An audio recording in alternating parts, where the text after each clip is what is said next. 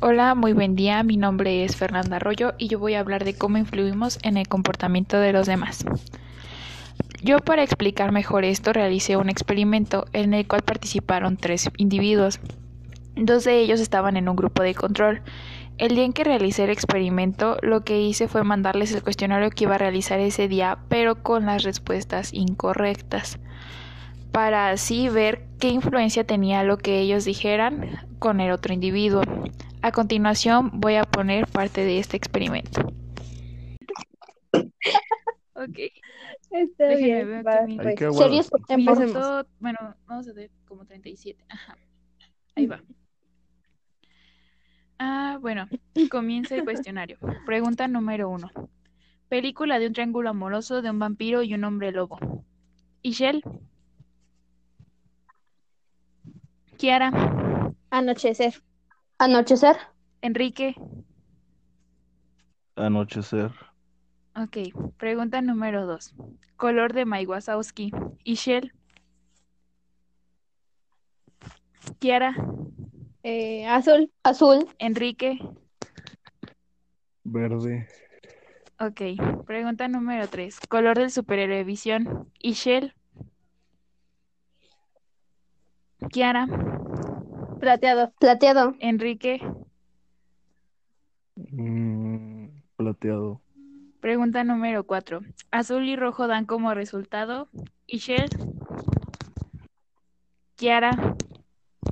Rosa. Rosa. Enrique. Eh, rosa. Ok. Pregunta número 5. Animal del cereal de Aritos Kellogg's. Ishel. Kiara.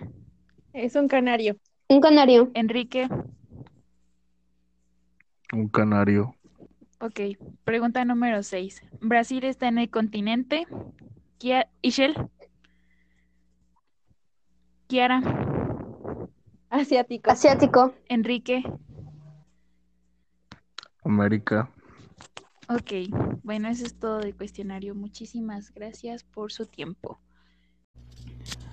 Bueno, creo que quedó un poco claro sobre cómo influye la actitud de nosotros en las acciones de los demás. Para esto decidí tomar ciertas teorías y unos fragmentos de unos libros. Un caso típico de lectura individualista se encuentra en la introducción de Millet, donde se afirma que para Tarde la fuente de todo comportamiento social reside fundamen- fundamentalmente en el individuo y más aún en la conciencia individual. Así, un individuo lanza una idea, ella es recogida por otro individuo a quien sirve de inspiración para su pensamiento y su conducta. Este la transmite a un tercer individuo y así sucesivamente. De este modo se crean redes de imitación, se esbozan corrientes y al cruzarse y entrecruzarse, estas redes y estas corrientes terminan por construir el tejido denso de la vida social. He aquí lo esencial de la doctrina. Y tal es el sentido que tiene para él la noción de imitación. Se trata de una acción inter- intermental consistente en la transmisión de creencias y deseos de una monada a otra, transmisión que las ligas homogeneizándolas, volviéndolas semejantes a sí mismas y a las demás, pero en cierto nivel y en cierto sentido. Ahora, en el experimento se vio cuando en la última pregunta sobre en dónde se encontraba un país, bueno, se vio que obviamente si la persona ya estaba muy consciente de la respuesta correcta, pues ya se comenzó a dar cuenta de que las demás personas estaban contestando erróneamente. Precisamente al final realicé una retroalimentación con el individuo que se vio afectado y precisamente comentó eso. De acuerdo.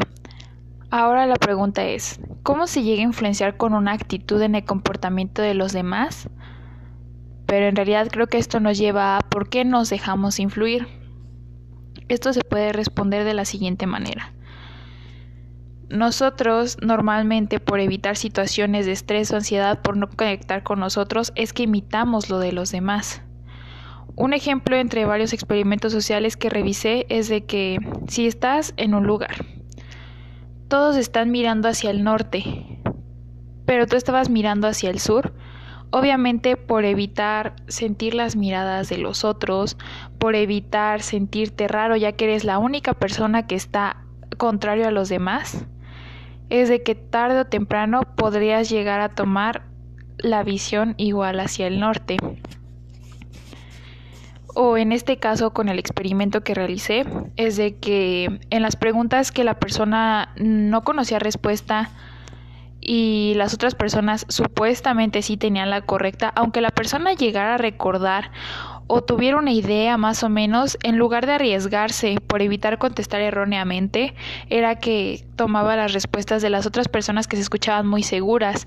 Y puesto que eran mayoría en ese grupo donde hice la encuesta, por eso tomaba la misma, decía la misma cosa. Entonces, ¿por qué nos dejamos influir? Creo que se responde con eso, por la aceptación social por intentar pertenecer a un grupo, por intentar estar en paz con los demás. Para respaldar un poco más esto, investigué sobre lo de la influencia social y las tres áreas que son la conformidad, el cumplimiento y la obediencia. La conformidad cambia la forma en que nos comportamos en la medida en que buscamos la pertenencia, la aprobación y la amistad de los demás puede cambiar incluso nuestras creencias y valores adaptándolas a los de nuestros compañeros y superiores admirados. El cumplimiento supone que una persona hace algo que se le pide hacer por otro. La persona puede optar por cumplir o no cumplir, aunque los pensamientos de recompensa y castigo social pueden llevar al cumplimiento cuando en realidad no se quiere cumplir.